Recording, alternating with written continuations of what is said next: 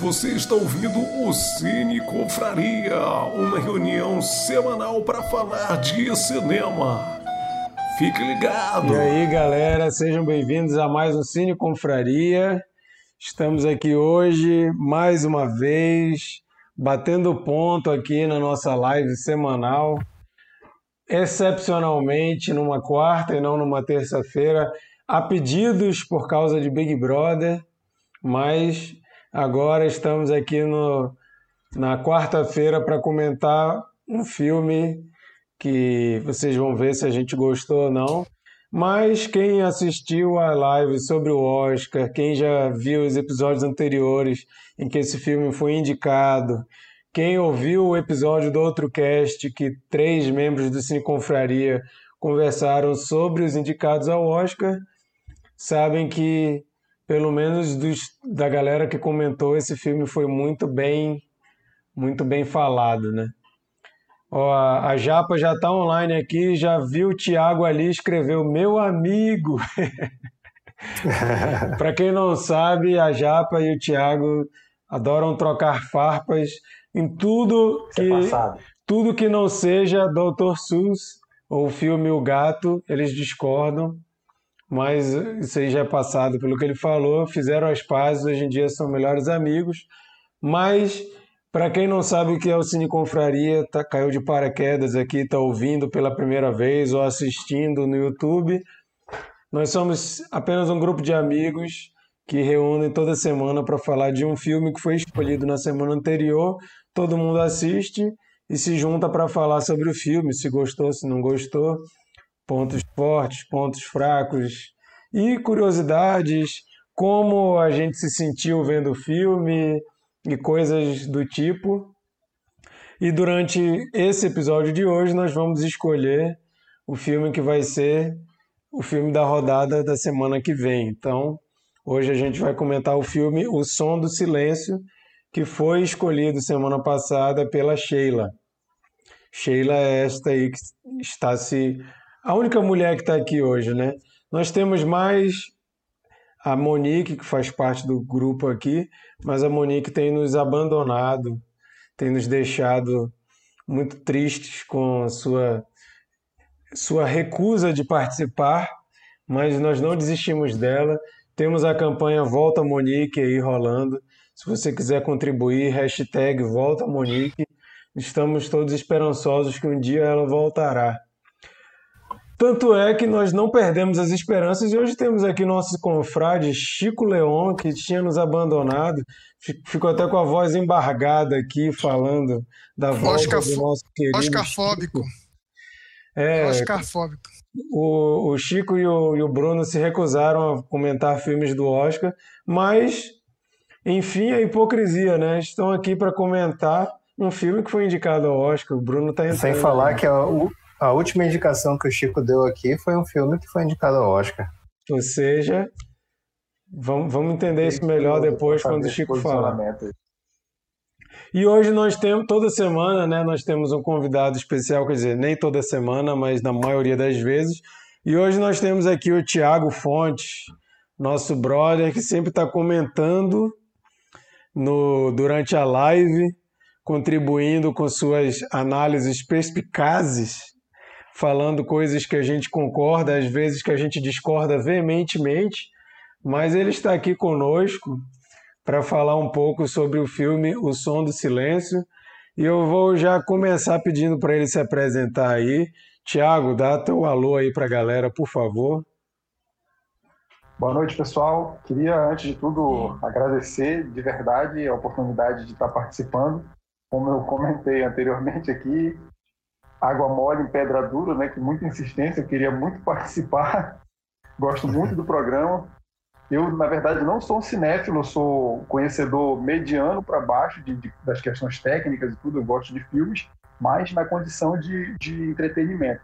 E aí, os posicionamentos dos, dos, colegas aqui que conhecem as partes técnicas, conhecem história, conhecem os profissionais da área, eu achei muito interessante e terminei me viciando no, no, no podcast, no, na série de e fiquei cada vez mais empolgado e queria muito participar. Então agradeço muito. Sou Thiago Fonte, moro aqui em Manaus Tem um, um, outro, um outro programa que é entrevistas no canal da minha banda. Eu tenho uma banda de rock também que chama Eutanase. Dê uma olhada lá no canal da Eutanase. A gente está fazendo uma série de entrevistas que estão sendo lançadas, por enquanto, quinzenalmente. E é isso. Muito obrigado. Espero poder contribuir. Faltou dizer que é um black metaler, né? Um true. é o, o, nosso, o nosso querido metaleiro do. Ele, ele gosta de rock pauleira. O som dele é rock pauleira. Música de caveira. Música de caveira. ele, ele canta com voz de monstrinho, tá, gente? Exato. Ó, oh, Richard, Richard, nosso amigo também aí do, do Rock and Roll Manauara, tá comentando aqui ao vivo, falou que Tiago é Marvete. Com, isso, isso é verdade? Você é Marvete, Tiago? Com certeza desde os quadrinhos na minha adolescência até a cinegrafia desses filmes de herói, eu sou Marvel. Com desde um sério, assim, com, com só uma ressalva assim, de, to, de tudo, toda a cinegrafia e, e, e literatura de super-heróis, meu preferido é o Batman. Mas o Batman, ele não é DC, ele é o Batman. Diferente. De modo geral, eu gosto mais da Marvel. Entendi. O, o Batman do, do Christopher Nolan, né? Tu é o Tiet. Somos Christopher Nolan, todos. Maravilha. Vamos ver quem mais está aqui hoje com a gente. Micael. Boa noite, bom dia e boa tarde. E meu recado vai para uma classe específica. Tocar bateria é muito perigoso. O Ministério da Saúde adverte. Principalmente para os familiares. Vizinhos, né? Chico, o bom filho a casa retorna. Chico, dê seu alô aí, por favor. É... Alô? Queria dizer que eu nunca fui embora. Eu só. Dei um tempo, isso mesmo. oh. E é isso. O malandro não para, malandro dá um tempo, né? Foi só um hiato. É, eu achei que eu não ia ter muita coisa para contribuir, porque eu não, não tinha assistido os filmes do Oscar, então. Olha. Achei melhor do que né, não participar do que fazer a Glória Olha, Pires lá e não opinar é isso que eu ia nada. Falar, é isso que eu ia falar. Depois que a Glória Pires participou de uma transmissão do Oscar, qualquer pessoa pode, gente. é isso aí. Seria interessante, né, se eu participasse fingindo que eu assisti o filme, mas não assisti e opinasse. É uma boa ideia aí pro futuro, hein? É, tu podia, tu podia ressuscitar aquela frase clássica do Cine Confraria que era e a cena do aborto? Que tinha essa frase, para quem não sabe, quando nós éramos um grupo presencial, toda vez que a gente não sabia o que comentar, a gente falava da cena do aborto, que ela nunca existia, né? Mas a gente fingia que ela existia. Sheila, dê seu alô.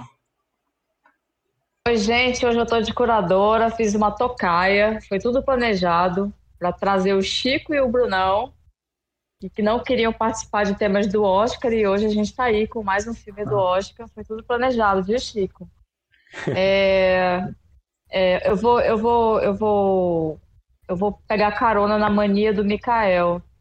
É, o amor também é um vício, cara. Ó, oh, ficou aí no ar. Olha, a Japa comentou: fazer a Glória Pires é incrível, amigo. Recomendo. Para quem não sabe, a, a Japa participou do episódio do outro cast sobre o Oscar tendo assistido dois filmes apenas. E ela, inclusive, é. brigou lá, ela brigou falando que um outro filme tinha que ganhar, sendo que ela nem tinha visto o filme. Viu é, o trailer, viu o trailer. E eu queria aí é, mandar um abraço pro pessoal do outro cast, porque eles me convidaram para participar do especial do Oscar, mas eu não participei, né? Então, mas não desistam de mim. É, a próxima que vocês me chamarem, eu vou participar, eu, eu prometo. Oh. Tá aí. Eu, eu entrei de penetra, o Chico recusou, eu fui chamado como step aí e, e fui lá fingir ser o Chico. Mentira, vocês podem ver lá, eu não fingi ser o Chico. Agora é o Bernardo. Bernardo, dá o alô aí pra galera. E aí, minha gente?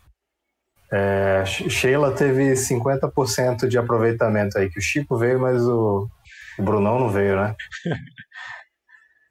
Ó, oh, queria dizer que esse filme, se, se rolasse nos anos 90, não, não, não existiria filme. Porque nos anos 90 a gente tinha o Sonic 2000. Não sei se vocês lembram, mas era só 011 1406 e pedia aquele ah, sim. aparelhinho que você conseguia ouvir, inclusive uma agulha cair do outro lado da sala. Tava pensando no Sonic. que inclusive era até recomendado usar com parcimônia, né? Porque você podia ouvir as conversas Sim, dos outros, do vizinho. Exatamente, exatamente. Era um, era um negócio... tinha, tinha, um aviso lá, né? não, não, não utilizar para ouvir conversa sem, sem, sem autorização e tal. Incrível, muito bom. Bom, com essa lembrança aí do Bernardo, vocês já viram todos que estamos aqui hoje. O Bruno é capaz dele aparecer em algum momento, porque ele disse que ele vinha, ele entrou e saiu. Não sabemos o que, que houve. Bruno, se você está vivo, pelo menos dá um. Fala ali você no chat. Se você está entre nós, se manifeste ali no chat, diga o que aconteceu, porque nós estamos preocupados. E se ele estiver no chat, que ele indique o filme da semana, por favor, é porque eu não me preparei para isso. É, ele pode Bruno, indicar pelo chefe. Para quem não sabe, na, na sequência, quem iria escolher o filme seria o Bruno e ele não está aqui hoje. Então, a gente vai ver aqui o que a gente faz. Se a gente deixa alguém do chat escolher, se alguém aqui aleatório escolhe. Vamos ver, vamos ver o que vai acontecer. Eu acho que o Bruno ainda vai entrar aqui em algum momento. Vai, vai Programa organizado é assim, né? É. Eu, eu voto em alguém do chat escolher, acho que vai ser inovador. Pode é. ser, se quiserem ir dando sugestões aí. Vocês comentarem um mangá, tá? Que a Japa vai sugerir. Vai ser. Pode ser puxado. É, nada A gente já teve Estúdio Ghibli aqui no, no Cine Confraria na, na versão Ghibli é presencial. É outro, né? Ghibli, outro, Estúdio Ghibli é um outro raro ponto em que eu concordo com ela. Bom, gente, é, o filme que a gente vai comentar essa semana hoje mais especificamente, é O Som do Silêncio, um filme que a gente já comentou aqui, teve algumas indicações ao Oscar. Mesmo que você não ligue para Oscar, é bom saber, né? Para vocês verem a aceitação é, desse filme.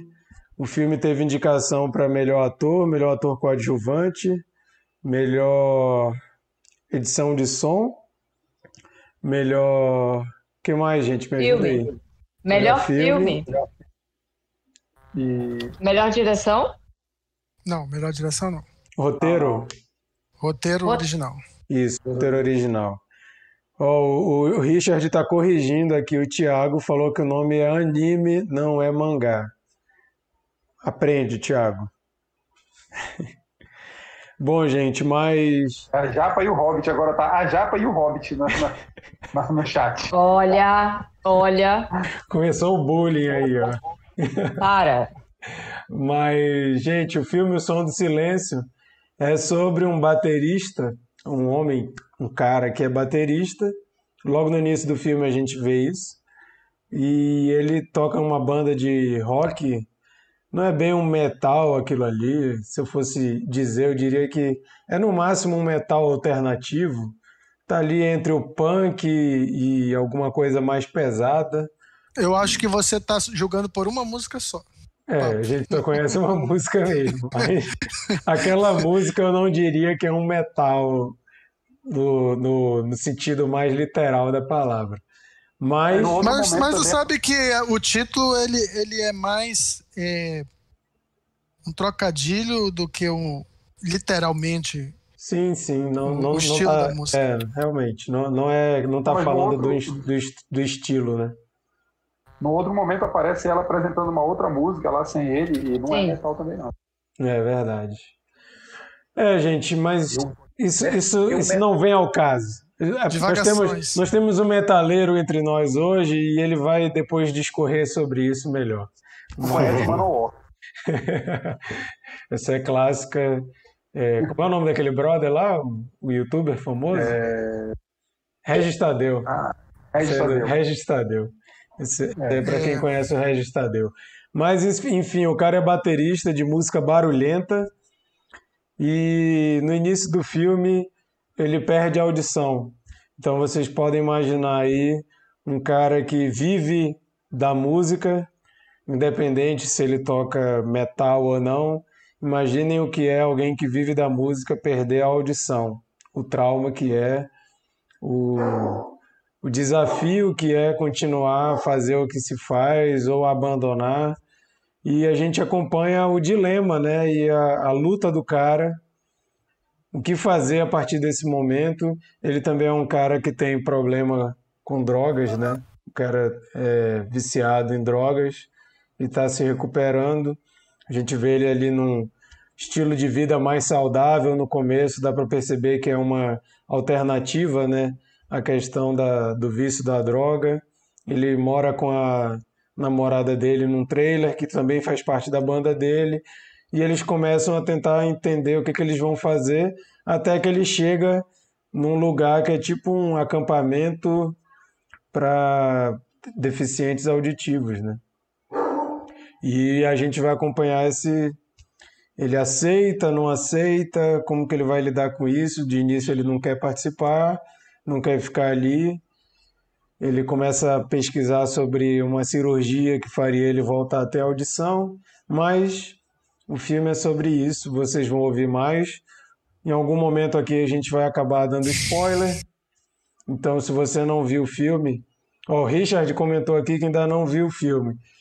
Infelizmente, Richard, a gente em alguma hora aqui vai falar alguma coisa que se você se incomoda com spoiler, eu recomendo que você ouça o nosso episódio depois.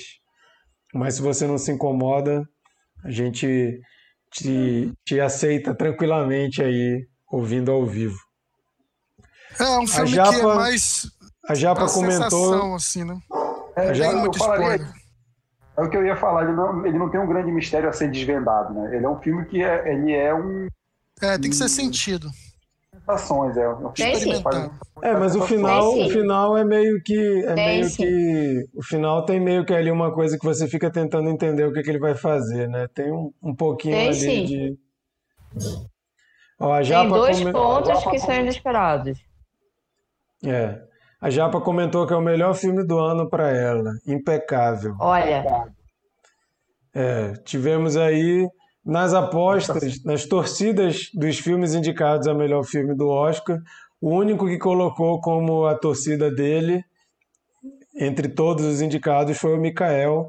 Então o Mikael talvez concorde com a Japa eu devo dizer que é um filme que eu gosto muito, muito mesmo. Se eu tivesse visto esse filme em 2019, que ele é de 2019, ele teria entrado na minha lista de melhores filmes do ano, dos meus filmes preferidos. Mas para o Oscar vocês já sabem que a minha torcida era para Nomadland mesmo. Mas a gente não está aqui para comentar Oscar, então, senão o Chico vai ficar chateado e vai sair aí do, do nosso, da nossa live. Mas vamos falar sobre o Som do Silêncio. E eu vou convidar aí para começar então o nosso amigo Chico para comentar um pouco aí o filme. Chico, fala pra gente o que, que tu achou do filme, como que ele te pegou. É... Então, eu vou tentar ser rápido aqui e falar da parte que, para mim, foi a que mais me chamou a atenção, até porque eu me identifiquei um pouco é, com as suas devidas proporções, né? que é que eu só fui entender mesmo no final. Até comentei com a Lara, minha esposa, quando acabou o filme. Eu falei que eu fui sacar assim que, que era, o que queria de verdade. Que é na cena que o, o dono lá do, do acampamento lá, do aquele local lá que eles estavam, né, para as pessoas surdas, fala, passa como exercício para ele, olha, eu quero que você todo dia de manhã vá para um quarto Vá pro seu quarto e escreva. Só faça isso, fique lá sentado. E eu, assim, no começo não entendi. Eu achei, cara, que coisa mais. Sabe, que coisa. Eu falei, será que isso é, sei lá, pra viciado, porque ele não consegue ficar parado, ou alguma coisa assim? Mas, assim, a, a interpretação que eu tive, né? É porque ele, é, no caso, o, o ator principal, Ruben, né? É isso o nome dele? Ruben. Ruben. Ruben. Ruben. Ele não nasceu deficiente físico, né? No caso, não físico, é auditivo. Ele acabou se tornando um deficiente auditivo. Então, eu entendi que aquele exercício, na verdade, foi para ele se acostumar àquela nova vida, que era uma vida que ele não ia escutar mais o som de nada, né? Porque aquele acampamento é, era era era para isso, é, além de ser um local de ensinarem os surdos a, a viverem, né, essa nova vida, mas também é um lugar de acolhedor para eles mesmos se aceitarem naquele mundo e aprenderem a viver naquele mundo. Então isso foi tocante para mim porque, né, querendo ou não, nas medidas proporções eu também virei um deficiente, né? Só que minha deficiência é mais leve, né? O, o meu pé é caído, eu não consigo correr e tal por causa da trombose. E isso foi um pouco, assim, bem tocante para mim. Não que eu tenha chorado nem nada, eu não sou de chorar, mas assim. foi assim, caraca, é. é eu, aí eu comecei a me identificar com várias coisas do filme, assim, por exemplo, é de você aceitar uma nova realidade, encarar aquilo, né? E também na parte que a, a menina, né, decide falar para ele ir para acampamento, né, que é melhor para ele e ir embora, assim. Eu, eu assim, interpretei de duas maneiras, né? Uma que ela achou que, que, que aquilo fosse preciso para ele né, realmente para acampamento, e outra porque, tipo, nem sempre as pessoas conseguem lidar com essas mudanças bruscas, essas, né? Porque você, de repente, tem uma pessoa que é sua companheira que fica surda, é, é difícil, então não, não, não é o caso dela não amar ele o, o suficiente, mas simplesmente porque é um, é um choque, é difícil acompanhar essa mudança, né? É, é isso, eu gostei do filme, eu, eu achei que ele retratou bem né, essa questão de da pessoa se tornar, no caso, um deficiente e, e ter que lidar com isso, né? Não, não é fácil. E assim, eu gostei muito do, do filme, a, a interpretação eu também gostei. É, eu não, como eu não vi muitos outros filmes, né? Não tem como dizer se eu achar, acharia se esse deveria ganhar o Oscar ou algum outro Oscar, mas assim, como filme eu prefiro, eu gosto mais assim do, do Promise Young Woman. Eu acho que a mensagem é uma mensagem mais atual, mas na questão de ser um roteiro mais mais amarradinho, mais bem feito e enfim, um filme mais redondo, eu acho esse filme superior ao Promise Young Woman.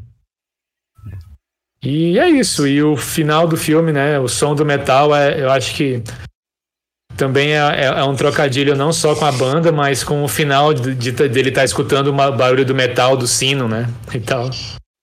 E é isso. Uhum. É, o filme ele mexe muito com essa questão da aceitação, né? Porque acho que é uma das grandes mensagens do filme é você entender que um deficiente ele pode se aceitar deficiente sem se sentir menos do que os outros, né? Essa que era a grande coisa ali daquele acampamento, daquela galera ali, era de não se ver como uma pessoa é, menor por causa disso, né? Não é aquela cena. Isso, aquela cena também que, que ele pede, né, pro o líder lá, que eu não tô lembrando o nome, para ficar mais uns dias e ele e o líder fica mal emocionado e tipo ali que eu entendi que a, aquele lugar não é, não é só para as pessoas né, aprenderem a ser surdas, mas se aceitarem, né? Sim. Não se verem como menor que os outros e tal. Aquela parte algo, também foi, foi bem tocante. algo defeituoso, né? Algo quebrado. É. Sim. É, isso é e, cara, só, só, só quem sendo deficiente sabe como é, assim. Como eu disse, eu, eu sou um deficiente físico bem leve. Mas, cara, por exemplo, aqui no Rio faz um calor e eu ando, tenho andado muito mais aqui no Rio porque, enfim, é, um calor to tolerável e aqui onde eu moro tem tudo, assim, que eu preciso, de farmácia e tal. E, pô, eu vou de uma bermuda lá, cara, é nítido, assim, as pessoas olharem para as minhas pernas, sabe? Porque eu tenho uma perna mais fina tem uma cicatriz maior numa perna aí. As pessoas sempre olham, até fico meio assim, mas é, é normal, né? Tipo, é, é diferente, é o que as pessoas veem uma coisa diferente e vão olhar e tal, sabe? Talvez seja porque diferente foi ver. Olha, diferente foi ver o seu semi-nude no, no, no, no, no story da sua, da sua namorada, da sua mulher, outro dia no Instagram. É? Isso sim que é uma coisa tenebrosa é. de ver. Pois é, depois ela apagou. Eu não vi eu consegui eu ver, eu consegui ver, cara. Ela apagou ainda. Eu não vi, vi, cara. Olha. Eu perdi. Eu, Nessa... eu achei de boa, achei engraçado. Eu achei engraçado. Nessas horas vocês printam. Isso é coisa pra printar e mandar no grupo. Eu, eu gostei, Chico. Passa mais. Obrigado. Mas, é assim, essa, essa coisa assim, já, já falando a, a minha opinião sobre o filme, primeiro o filme me pega muito nessa questão do, do músico, né, do baterista. Eu toco bateria, sempre toquei em bandas e assim, eu, eu respiro música, né? Música para mim é uma coisa muito importante. Mesmo quando eu tô sem banda, eu fico me coçando quando eu fico muito tempo sem, sem nem para um estúdio com os amigos fazer um som, né? Uma coisa que me dá agonia ficar sem. É quase um vício mesmo, né? E, ou, e eu, assim, ouço música o dia todo, então a música para mim é uma coisa muito forte. Você que ama uma coisa, se privar daquilo para sempre, por causa de um acidente que é inexplicável, não dá, o filme não, não tenta explicar o que aconteceu com ele, Cara, ó, aconteceu, não tem jeito, é isso aí. Agora é bola para frente. Você que ama uma coisa, se privar daquilo, ser privado daquilo, né? É um baque muito, muito forte, é muito pesado. E eu, assim, quando eu tava vendo, eu fiquei me colocando no lugar dele, pensando: caramba, bicho, que situação horrível. E muito do, de quem eu sou eu, eu devo muito à música, ideias influenciadas por músicas, é, meu, meu estilo de vida, de certa forma, influenciado pela música, as coisas que eu gosto, até relacionada a outras, outras coisas da arte, tem ligação com música. Então é uma parada muito forte. E eu acabei me lembrando, não sei quantos de vocês já viram aquele filme com, com o o Richard Dreyfuss, Mr. Holland, Adorável Professor, um filme deve ser dos anos 90. Um filme que a gente viu muito lá em casa quando era moleque, assim, adolescente. E eu vi várias vezes esse filme. É um filme que conta a história do Mr. Holland, que é, é interpretado pelo Richard Dreyfuss. Ele é um, um regente fissurado em música, ele dá aula numa escola e assim, o filme vai acompanhando ele é, por várias gerações. Ele é professor de música de várias gerações. E assim, fissurado por música, ele tem um filho, que era o sonho da vida dele, e o filho dele nasce surdo. E o filme vai começar a mostrar a frustração de um pai apaixonado por música, de ter um filho que nunca vai poder experimentar aquilo da forma, pelo menos não da forma que ele experimenta. Então, essa coisa da você ser apaixonado por uma coisa, de repente você se vê num mundo sem aquilo, um mundo que você nunca mais vai experimentar aquilo, é uma coisa que para mim é muito forte. Eita, que caiu ali tudo do Bernardo. Caiu tudo do Bernardo. voltei, voltei. Mas então, é, esse, essa parte me, me, me toca de uma forma assim, muito marcante nesse filme e eu, e eu, ao mesmo tempo que no filme eu fico meio chateado, assim, chateado entre aspas, né? Porque não tem como a gente querer impor a nossa opinião para outra pessoa. Mas ao mesmo tempo em que eu fico querendo que ele se envolva ali com aquela comunidade de surdos que parece que ele está se enquadrando tão bem, que ele está sendo tão útil e tão é, beneficiado, quando ele vai atrás da cirurgia, eu fiquei meio assim chateado e ao mesmo tempo eu pensava, cara, eu acho que eu ia tentar também isso aí. É uma coisa muito importante para mim, para eu simplesmente abrir mão. Mas aí a gente vê um filme que vira sobre inadequação, né? Você é. se sente inadequado num mundo em que não se existe som, em que não existe música, que é a coisa que você mais ama na vida, e você faz lá, paga uma fortuna, enfia um implante na cabeça e é totalmente frustrante, porque você continua não fazendo parte, porque aquilo ali não é o som de verdade. Ainda mais você que conhece o som, você sabe. Isso aqui é, um, é uma paródia do que deveria ser. Isso aqui não está nem perto do que deveria ser. É frustrante, né? Então é acaba que o filme bate muito na questão da inadequação e da frustração.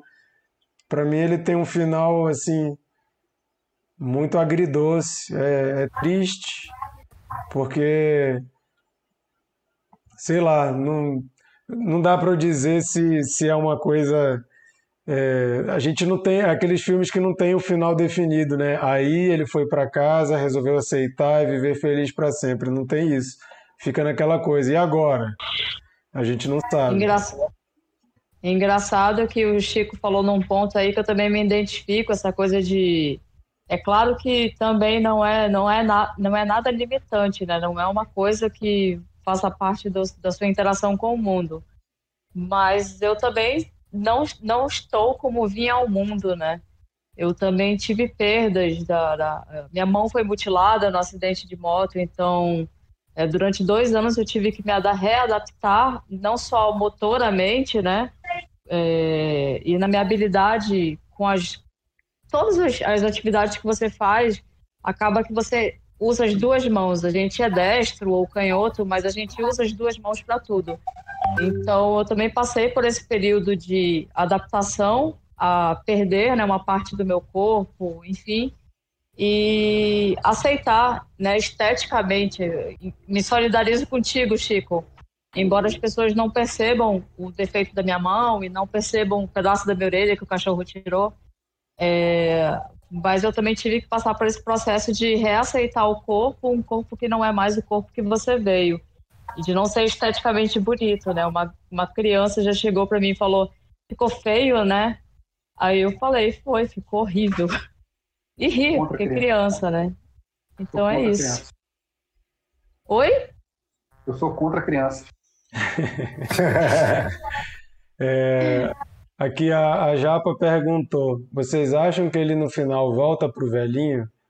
Eu, eu não sei, eu acho que deixa muito aberto. Eu não sei se ele ia ser aceito. É, eu acho Exatamente. que não. Exatamente. Ele eu... quebrou a confiança do grupo. Exatamente. É. E a, e a Melissa. A Melissa Lins, esposa do Tiago, que está aqui falando com a gente, ela comentou. Melhor pessoa. ela comentou: e a dor de se lutar para ter uma versão distorcidíssima e horrível dos sons depois de uma cirurgia precipitada que ele se jogou total.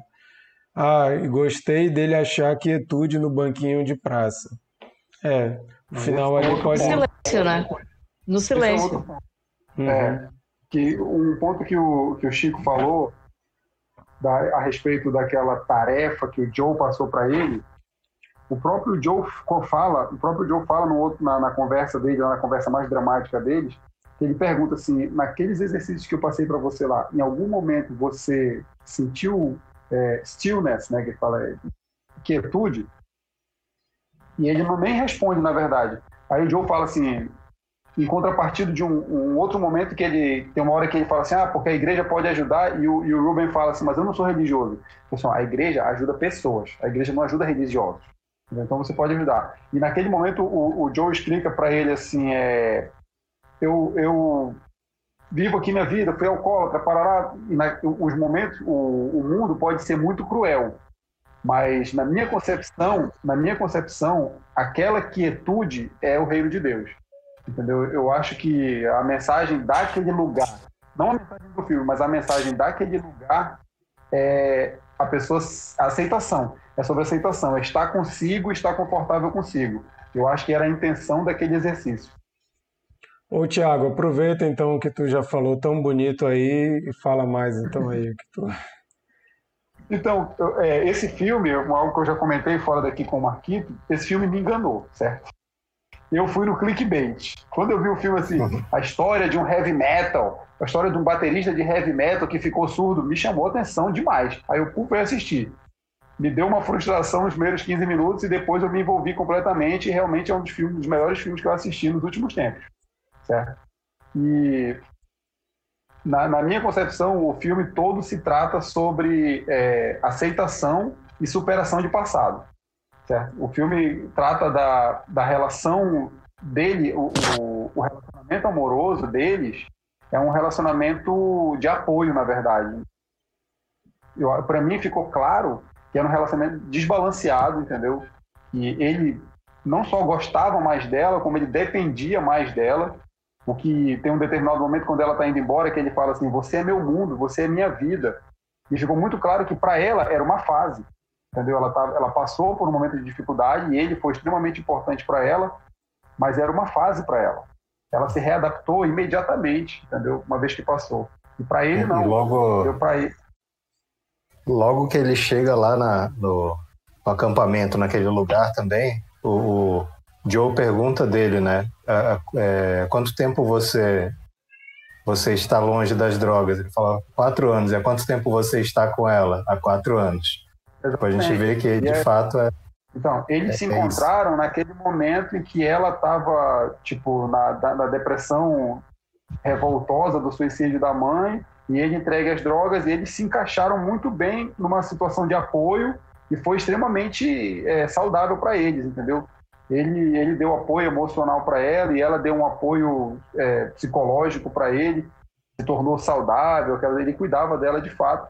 Mas, na minha opinião, na minha opinião, era uma situação de apoio não amorosa. Só que para desbalanceado, assim, que para ele era um lance muito. Ele dependia muito mais dela. Talvez por uma característica de, de adito, né? Que ele é, e ela não. Ela, ela, ela tinha, ela tinha deficiências é, emocionais. E ele tinha deficiências mais profundas, eu acredito, né? Essa é a minha concepção. Legal. Sheila? Oi. Não, eu não estava pedindo a vez, não, só estava discordando do Tiago. Não, então quando ele fala que aproveita e diz por quê. Quando Exato. ele fala que era um relacionamento saudável, não era. Ele trocou um vício por outro. Ele tinha compulsão é. no amor por aquela mulher e não era saudável. É, não, não, acho que eu me expressei mal então, na verdade. Não, uhum. não é que era um relacionamento saudável. Eles se acharam num ponto de apoio, foi saudável individualmente para cada um deles. É isso que eu quis dizer. É. Não que era um relacionamento Depois ele, é, é ele trocou. Opinião, ele... Como eu mesmo falei, na minha opinião, não era um relacionamento uhum. amoroso, era um relacionamento de apoio. Era, era saudável para cada um deles individualmente. É, e, é, a gente no, faz... no momento que ele se reencontra com ela, né, fica claro que não vai Exatamente. funcionar, né? Exatamente. Ela, é. Para ela foi uma chuva, foi uma chuva que passou. Se fala muito na, na no amor como, como droga, né? A sensação da paixão é uma reação que são reações químicas. Durante três ah, anos você tem aquele, aquele efeito no corpo, etc. Então, eu acho que ele só fez trocar a reação química que ele tinha da droga pela reação química que ele tinha da paixão com aquela Concordo. mulher. Concordo também. Não, e também tem essa questão da dependência. Assim, eu não sou psicólogo, mas sou casado com uma e já ouvi isso várias vezes, vindo da Nina, né? Mas a questão da dependência emocional, ela pode destruir um relacionamento, né? Ninguém Sim. aguenta ser a base de tudo para outra pessoa. Nós não fomos feitos para ser essa, essa âncora das pessoas. por outra pessoa. É, de, de tipo. É, de, de você, tipo, se eu não tiver aquela pessoa, eu não existo. Isso não é saudável. Todo mundo precisa ter a sua, o seu alto amor, a sua autossuficiência. O relacionamento é uma escolha de juntar duas pessoas completas, né? De certa forma, para viverem juntos. Mas não é eu só me completo com você, porque senão, se uma pessoa morre, a outra está lascada, né? Ou se de repente, em algum momento, aquela pessoa não quer mais, você está lascado. Então você precisa. Não, não é nada saudável né, essa dependência emocional que a gente vê que existia ali, né? Exatamente. Micael. Né? É. É. Peraí, Chico, queria complementar alguma coisa? Não, é, é que estavam falando do, no caso do, do relacionamento, né? Até no, na, na, numa, perto da cena final, que eles estão deitados e tal, e eles começam a falar. Ah, eu, não, eu não lembro muito bem o contexto, mas acho que alguma coisa no, no sentido: ah, vamos continuar, vamos, vamos voltar a tocar. E a menina começa a mexer na ferida, tipo como se fosse um gatilho para ela. Então, de repente, não era algo muito bom, assim. Assim, assim é, foi bom naquele momento, mas depois dela ter se reerguido, ela, ela viu que aquilo lá não era saudável para ela também. Pai, né? Ela se entendeu com o pai. Uhum, verdade. É. Ela fica desconfortável, porque ela, ela, começa esse assunto, né? ela fala assim, ah, eu contei para todo mundo da nossa vida cigana, a gente na estrada, viajando, uma loucura, e todo mundo adora, não sei o quê. Aí ele fala, é, vamos continuar, a gente tem que voltar, turnê, o disco. Aí ela fica claramente muito desconfortável, essa parte é muito expressiva dela. Ela fica claramente desconfortável, aí ela se encolhe um pouco e começa a coçar as feridas de, de corte dela, né? E ele percebe. Esse foi o momento que ele que é, foi, foi meio que a epifania da história toda para ele. Foi quando ele entende. É quando ele entende que ele não tinha superado e que ela tinha superado. A, a Melissa comentou que ela sente culpa depois por não precisar mais Sim. dele. Dá para é, perceber. Sabendo que ele precisa, é. Dá para perceber que ela fica desconfortável, né? É. Mikael, fala aí. Então, pegando um gancho aí do tema que vocês estão abordando, é, eu acho que o filme é sobre mudança, né? Não aquela mudança que você é, conscientemente ou espontaneamente escolhe, né? E sobre perdas. Né? Agora, é, ele fica lutando é, contra essas perdas, né? É, e, e aí ele o filme vai tratar assim uma jornada até a aceitação, né? Você vê que em todo momento ele não aceita a perda da audição dele, né? Diz, não, eu vou colocar esse implante e vai voltar tudo a ser como antes, né? E tudo que ele está perdendo, ele reluta em aceitar, né? ele quer que as coisas voltem ao status quo antes, mas não tem como. É, e, a, e o, o, que o, o, o, o, personagem lá do, do acampamento, né? O, como é o nome dele? O Paul. Joe. Paul. Paul, Paul, Paul é o ator, Joe? né? Paul é o ator. Ah, é. Joe. Joe. O que o Joe quer ensinar para ele é isso. É que ele vai precisar aceitar as perdas, aceitar as mudanças ele coloca lá missão, né? Cada um tem a sua tarefa. E a do Ruben qual é? Aprender a ser surdo, né? Como o Chico falou muito bem sobre essa questão, é, aquilo ali é reabilitação não do, do sentido que ele perdeu, mas é reabilitação para a mente, né? E ele e quando tem aquela cena que vocês já comentaram, em que ele vai é, dizer para ele que ele colocou o implante e o Joe não reage bem, né? A, a face dele vai mudando e ele vai, vai é, se decepcionando, né? Porque o que ele queria ensinar, acima de tudo, né? Ele, ele usa aquela expressão, não é um handicap, né? Seria, é, não é a deficiência. Eu tô, esse lugar aqui todo é construído dentro da ideia de para as pessoas entenderem que elas não precisam ser consertadas, né?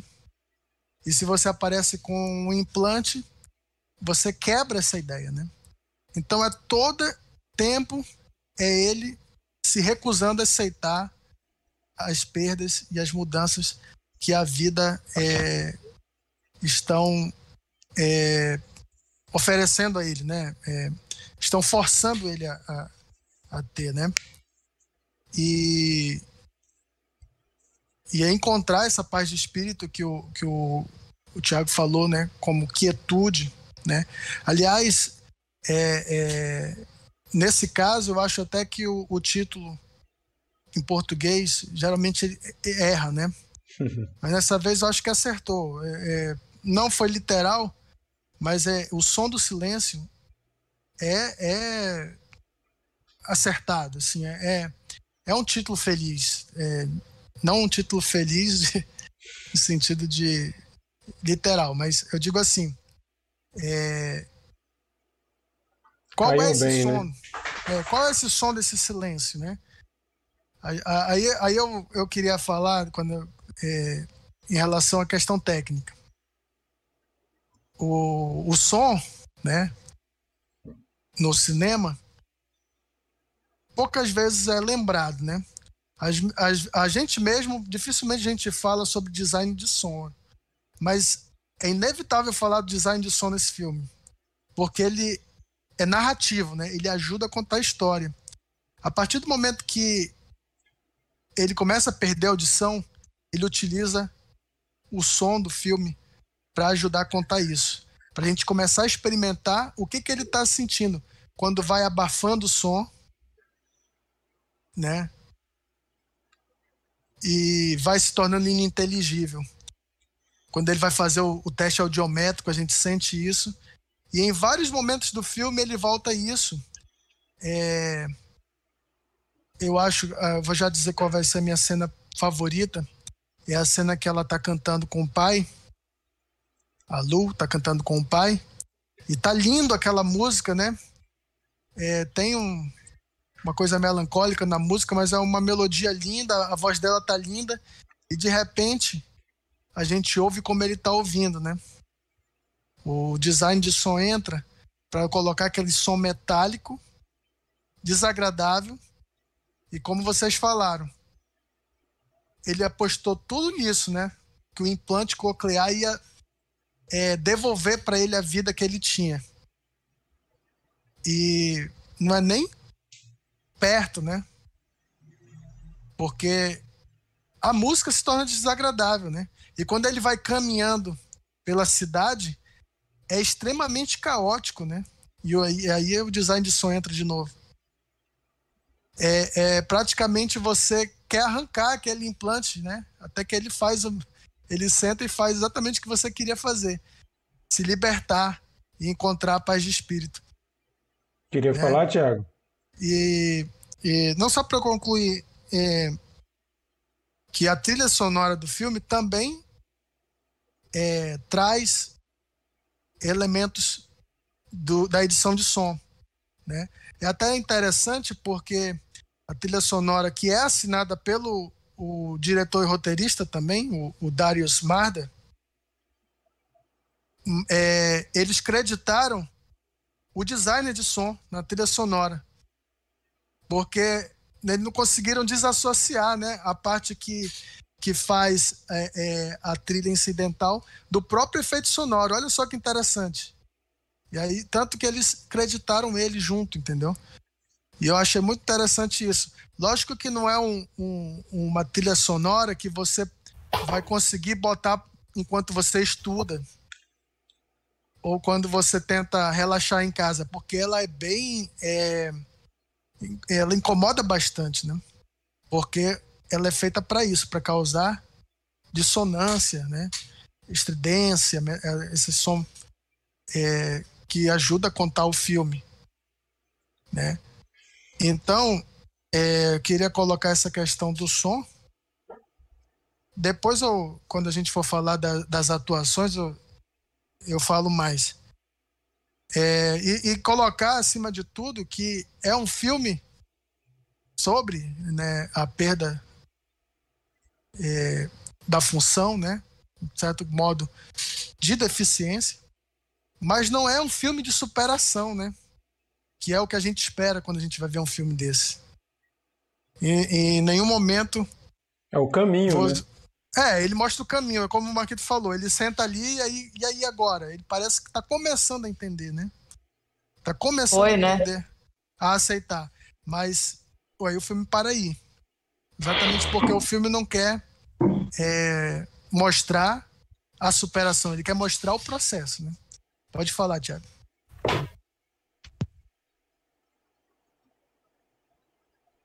Tiago?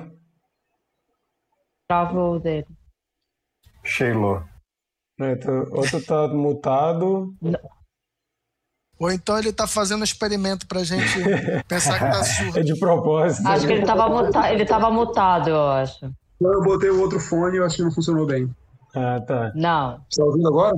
Estamos. Sim. Não- Perfeito. Ah, tá. Pois é, é, uma, uma curiosidade que eu li da- dessas questões técnicas é que no processo normal, no- na, na produção do filme, o cara que vai, o diretor ele escolhe primeiro o cara que vai ser responsável pela iluminação, fotografia, certo? E depois a- as outras categorias. Que a primeira, a primeira escolha dele foi do design de som. Foi o cara que fez o design de som, entendeu? Isso eu achei bem interessante. Massa. É só, só uma Eu tenho uma- observação. Pode falar, Sheila. Eu tenho uma curiosidade, eu queria saber se no processo, né, na- se nas gravações o Risamed teve alguma algum apoio é, de cena de Sim. tiragem de som. Sim. Me conta aí, Mikael. Ele usou um aparelho, aí. Ele usou um aparelho, sim. usou um aparelho no é, ouvido. que deixava ele completamente surdo. Completamente eu não sei, mas que dificultava ele ouvir. E ele aprendeu Perfeito. a linguagem de sinais, né? E aprendeu a tocar bateria. Aí eu discordo. Porque do jeito que ele toca bateria nesse filme aí, eu poderia atuar também como baterista. Ele não toca bateria. Não, Olha. ele, ele, ele, apre- ele teve lições de bateria, digamos assim. Não vamos também dizer que ele não toca aprendeu. bateria em nenhum momento, jovem. E, e, gente, só, só queria salientar que esse ano, é, desculpa aí, Bruno e Chico, por falar de Oscar de novo, mas esse filme foi indicado, então eu, eu vou fazer uma, uma observação. Esse, esse ano no Oscar nós tivemos uma importância muito legal a questão das deficiências. É, porque nós temos esse filme falando de deficiência auditiva, temos o Creep Camp falando sobre é, deficientes de todo tipo, né, no documentário muito bom, sobre um acampamento para deficientes, um documentário produzido pelo, pelo Obama, pelo casal Obama, né, que é excelente, tem no Netflix, recomendo verem Creep Camp. E tem um curta, que foi o primeiro filme a, a, a, a darem um papel para um cara que é cego, surdo, é, ele é cego e surdo. Então ele não consegue nem aprender a linguagem de sinais, porque ele não enxerga. E é um curta muito bonito. é, eu não estou lembrando o nome agora, depois eu procuro lá, mas ele estava até lá na cerimônia, o ator que é o primeiro ator cego e mudo. Não, é cego e surdo. É cego e surdo, desculpa. Porque então não adianta você fazer sinal e nem falar nada para ele, porque ele não consegue entender. Então, é, o documento, o, o curta é muito interessante porque é um é sobre um garoto assim adolescente que tá perdido assim à noite, não tem onde dormir e tá tentando arrumar uma carona, um, um, uma casa de alguém para ele passar a noite. Aí ele vê esse cara pedindo ajuda, cego, né, com uma plaquinha, fazendo sinal para quem estivesse passando e ele resolve ajudar e o cara vai e mostra a placa. Eu sou surdo e sou cego. Aí ele, o cara fica, putz, como é que eu vou ajudar esse cara? Aí começa a, mostrar, né? O curta é sobre essa interação dele ajudando esse cara. Então é interessante, né, que nós tivemos três filmes falando, abordando questões de, de... Oh, o Chico até tá com Oscar ali. tá, tu tá no mudo, Chico. Tá mutado, tá mutado. Tem, tem que tirar do mudo aí, Chico. Eu tô ouvindo, cara. Tá mudo pra mim. Eu falei, só para provar que eu não tenho nada contra o Oscar, inclusive nós somos bem parecidos. É, verdade. Pela, pela, pela tua participação no story da Sheila, ou da, da, da Larissa, que tu apareceu semi-nu, e o Oscar tá nu, eu posso dizer que parece mesmo. Mas, mas é, era só essa observação mesmo sobre três filmes que falam sobre, sobre deficiência nessa edição, né, nesse ano. É um, é um assunto realmente que precisa muito ser conversado, né? É um, é um, não sei se chega a ser um tabu, mas é, é- são, são pessoas que são esquecidas, né? A gente não, não conhece muitos atores, por exemplo, que são deficientes. Mikael, É, não, só para responder melhor a pergunta da Sheila sobre é, a interpretação do, do Riz Ahmed, eu encontrei aqui a, a frase que ele fala na entrevista, que ele utilizou né, os bloqueadores e ele disse que ele não conseguia ouvir nada, incluindo o som da própria voz. E que ele utilizou isso, inclusive, para emergir na, na comunidade dos surdos que ele já tinha aprendido a linguagem de sinais, então ele passou bastante tempo imerso e se comunicando só com sinais. Massa. Oh, valeu, obrigada. Bernardo? E eu? É, o Mikael falou aí sobre, sobre é, o lance do filme nos colocar no, no lugar né, do, do, do surdo. E aí eu pensei é, é, é, num paralelo, né? Nesse filme com, com o meu pai, que também teve, sim, sim. usou esse artifício, eu, né? Eu fiz esse paralelo também no, no programa do meu pai. Então, esse, praticamente estamos fazendo uma rima temática, Bernardo. Sim. eu, eu reassisti o filme e é, é um filme que ele vai, ele cresce, né? Quando você vê pela segunda vez, é muito legal isso. É, eu gostei muito, eu gosto muito desse filme por ele ser extremamente humano e eu acho que a construção dos personagens muito sutil e, e ao mesmo tempo muito profunda, né? É, acho que não, é um filme que não precisa expor tanto absolutamente nada para comunicar. É, a gente a gente já é, constrói é, uma história na nossa cabeça, né? Só de enxergar cicatrizes, de enxergar tatuagens, enxergar postura, forma de agir tá? e isso, isso eu acho muito legal em construção de personagem, porque, assim, por exemplo, a, a menina, é, a gente até é, entende um pouco mais da história dela no, no, no decorrer do filme, né? Lá, lá, lá pro final, na verdade mas é, só de mostrar as cicatrizes dela a gente já imagina muita coisa, né? Já constrói uma imagem dela na, na é, aquilo já dá uma uma profundidade para o personagem. Eu acho isso muito legal. É, e vocês já comentaram aí, né? O som e a falta dele, né? É um, é um elemento muito importante aí na, nessa narrativa. E, e uma coisa que eu acho muito interessante é como o filme transita entre é, a perspectiva de uma pessoa surda e a, e a, e a perspectiva de uma pessoa que, que ouve. É, eu acho muito interessante é, vários, vários momentos em que mostra, por exemplo, na, nas conversas lá, naquela comunidade, a gente ouve é, ou, ou não ouve, né? Na perspectiva deles, aqueles monte de sinais, e de repente eles cortam para uma. Pra, pra, mostrando os barulhos, eh, os sons que são causados por eles, né, só na comunicação deles, né, batendo na mesa para chamar atenção. Eu, acho, eu achei isso muito interessante. E é, eu falei ainda agora de personagens e acabei não falando do Joe, que eu acho que é. Todos os personagens são muito bons, muito grandes aí no filme, mas o Joe é um personagem que acho que não, é indiscutível o quanto, o quanto é, é, é, aquela atuação ali é, é sensacional, né? Por que aquele cara foi indicado? É, fica muito claro. E é naquela cena em que é, o, o, Ruben acaba de fazer a cirurgia e eles vão conversar, a, a expressão facial do, do, do Joe que vai mudando, que vai, sabe, você vê o quanto ele fica desapontado, o quanto ele não quer fazer aquilo, mas ele tem que fazer aquilo porque porque ele precisa agir de acordo com o que a comunidade ali é, é, vive, né?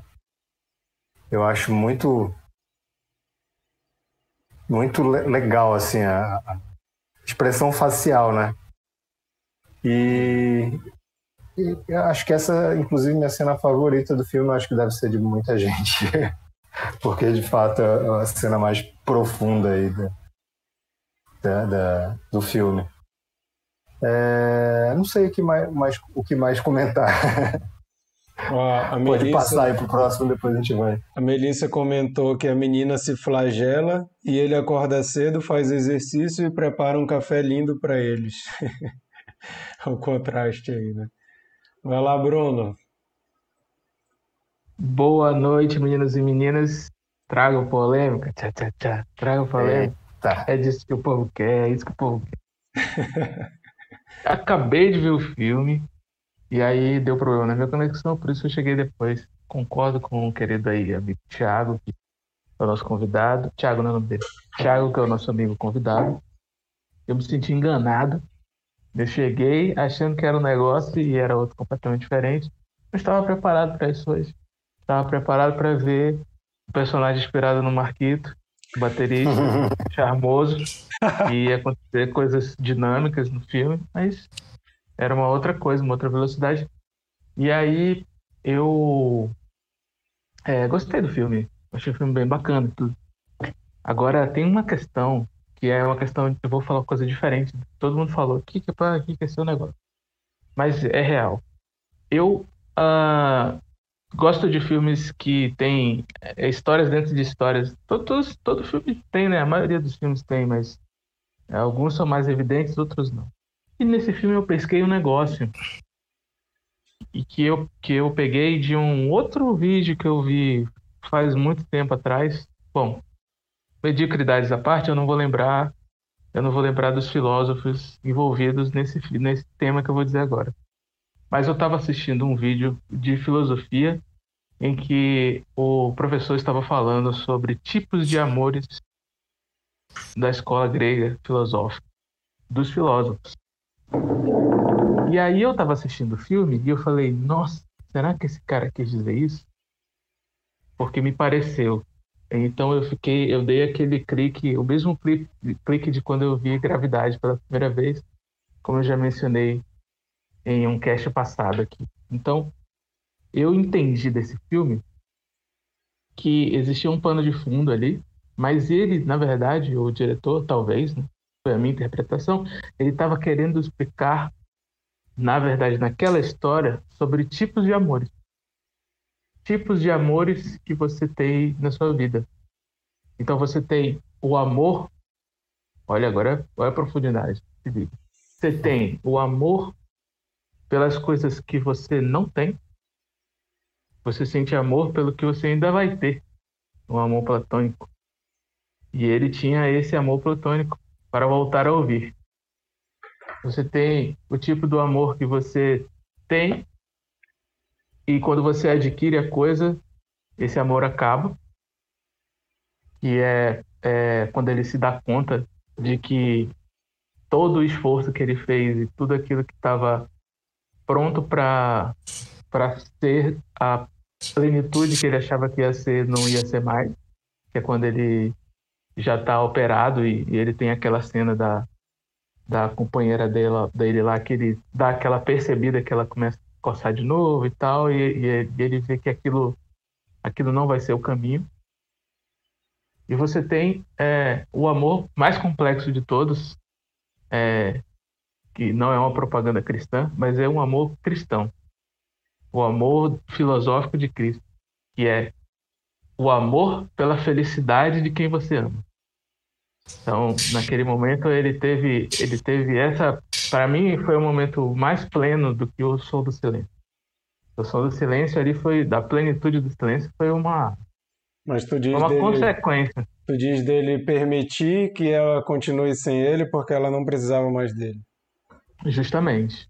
Que ele poderia ter feito todo o esforço ali de, de tentar mais uma vez, assim, ah, eu vou, porque assim, era, era da natureza dele acordar mais cedo, fazer o café da manhã, cuidar dela, ter todo aquele ter todo aquele ciclo novamente. Mas naquele momento ele percebeu que é, a felicidade dela bastava muito mais do que ele ter, estar presente a ela. E aí o, a consequência disso é a plenitude. Então, na verdade, a plenitude representada no som do silêncio. Então aquilo ali, esse filme para mim foi uma, foi uma viagem explicando todos os, os, os, conceitos de amor do vídeo de filosofia. acrescentado a uma é, a uma outra, a um outro conceito filosófico também, que é o conceito da a liberdade, ela dói. Isso já dizia Zizek, né? Zizek fala isso, né? Que é, naquele, naquele vídeo, naquele documentário dele, esqueci o nome do documentário dele. Mediocridade é foda. Eu esqueci o nome. Mas ele fala que a liberdade hum. dói. Para você se libertar, você precisa sofrer. E, e ele, para se libertar de uma, de uma condição, não é fácil. E a, até para você ser feliz não é fácil. Você tem que sofrer. Nada na vida vem de graça. Tudo tem um processo. E esse processo dói. Seja isso. para o bem, seja para o mal. É, eu acho que isso casa. Pílulas de sabedoria. eu acho que isso casa muito bem com o que o Mikael falou, né? Do, do filme não ser sobre uma superação, mas é o processo, né? Porque a gente vê ele, o processo e assim, tudo indica que aquele final, é, como, como eu citei Estevão Queiroga no episódio de Nomadland, eu vou citar ele de novo aqui, que ele fala que a, esta, a estrada fabricou um novo eu. Isso está numa música do Estevão Queiroga que fala sobre a, a jornada, né? sobre o caminho. O caminho faz o caminhante, né? E depois ele fala que a estrada fabricou um novo eu. Tudo indica que depois disso tudo que ele passou, ele vai se conhecer melhor, ele vai se aceitar mais, ele vai entender que ele não depende mais da menina, ele vai entender que ele não depende mais da audição e que até não depende mais desse sonho utópico que era conseguir fazer a cirurgia. Várias coisas que ele achava que eram o objetivo dele, uhum. ele viu que não, não satisfazia, né? não era aquilo. E como o Bruno Mas é falou, é... é doloroso. Ele sofreu pra caramba. O filme, assim, o cara sofre demais, né? Mas o conceito é, do, amor, do amor platônico é justo isso mesmo. É, é a questão de você. Você só consegue deixar de ter amor por uma coisa só você indo lá. Ele nunca ia deixar de. de ele nunca ia se sentir plenamente feliz. E ele, ele, não, ele, ele, ia, ele ia sofrer de uma outra forma, né? Se ele continuasse no acampamento ali e fazer é. todo o tratamento, e ele não fosse experimentar, pelo menos para ele tentar ter a vida normal que ele tinha de novo, ele não ia se sentir seguro, feliz nunca, né? não pela condição dele, né? É, não, não tem, a gente não tem como julgá-lo, né? O filme não julga. Bom. E a gente, por mais que se tenha a tentação de julgar, mas, cara, ele perdeu tudo. A vida dele era aquela, né? Imagina, a profissão dele, ele não podia. A profissão dele, a paixão dele, a, a, a vida dele toda foi, foi quebrada, né? Foi esmigalhada de uma só vez. Então. Uhum. Também, né? Tiago, tem a falar também? É, então, eu, eu concordo agora que o filme não se trata de superação, até porque não acontece nenhuma superação no filme. para não dizer que não acontece nenhuma superação, eu acho que eu volto a falar do momento de epifania dele lá, que não é exatamente uma superação. É, o filme, eu, uma das coisas que também me chama atenção é porque ele passa o tempo todo tentando voltar pro, pro, pro status quo anterior dele, certo? Para como era a vida dele antes, baseado numa âncora que era ela, ela gostar dele. No momento em que ele entende que ela superou, ele talvez não supere, mas ele pelo menos entende. Entendeu? Aquele é. momento é. lá, aquela epifania dele, entendeu? Então, assim, o filme não se trata de superação, realmente, o filme se trata do processo. A gente mais, pode. É mais uma constatação, né? É, a gente pode subentender que aquele momento de quietude dele no final é início da superação, que é o início da, da, da, da plenitude, da aceitação, mas é subentender. É, Uhum. Interpretação subjetiva. E pode ser que dali ele já compre a heroína daquele moleque que tá lá no campo e afunde. Pode ser. Pode ser, entendeu? Fica o É. questionamento. O Lucas Uma- apareceu aqui e falou: Olá, amigos, perdoem o atraso. Lucas, você é sempre perdoado. Você é, você é praticamente o dono disso aqui, Lucas. Eu ouvi Brunão- falar que o Lucas virou o, o Lucas virou o galã do Cine Confraria, é verdade? É verdade. Sim, maravilhoso. Lucas, um beijo. Mas é, mas é o Lucas de touca. Não é o Lucas qualquer, não. É o Lucas de touca. Esse é o personagem, Lucas Lucas de Touca. né? Você já Lucas viu o. Lucas sem touca tocando violão? Eu até Então, o Lucas no Instagram. S2 com a música do Peninha, olha. O Lucas, gente, com touca ou sem touca? Oxi. Mas ele tocando, ele tocando, interpretando a música do Peninha lá foi pesadíssimo. Aí o Ah. Lucas comentou: Brunão, saudades. Olha aí. Te amo, Lucas. Lucas sabe que eu tá no meu coração. Bom, gente, vamos fazer só uma rodada da gente falar a cena preferida do filme e a nota para a gente ir para a rodada de dicas da semana. Eu vou falar que a minha. Só, só, só dar uma curiosidade. Vai o lá. Filme foi, o filme foi rodado em ordem cronológica, né, que não é muito comum no cinema isso acontecer. Eu li aqui no IMDB que foi o caso desse filme ser rodado em ordem cronológica. O- E isso resultou o quê? A Olivia Cook, que faz a Lu, ela ficou vários meses sem trabalhar, porque ela trabalhou no início e no final.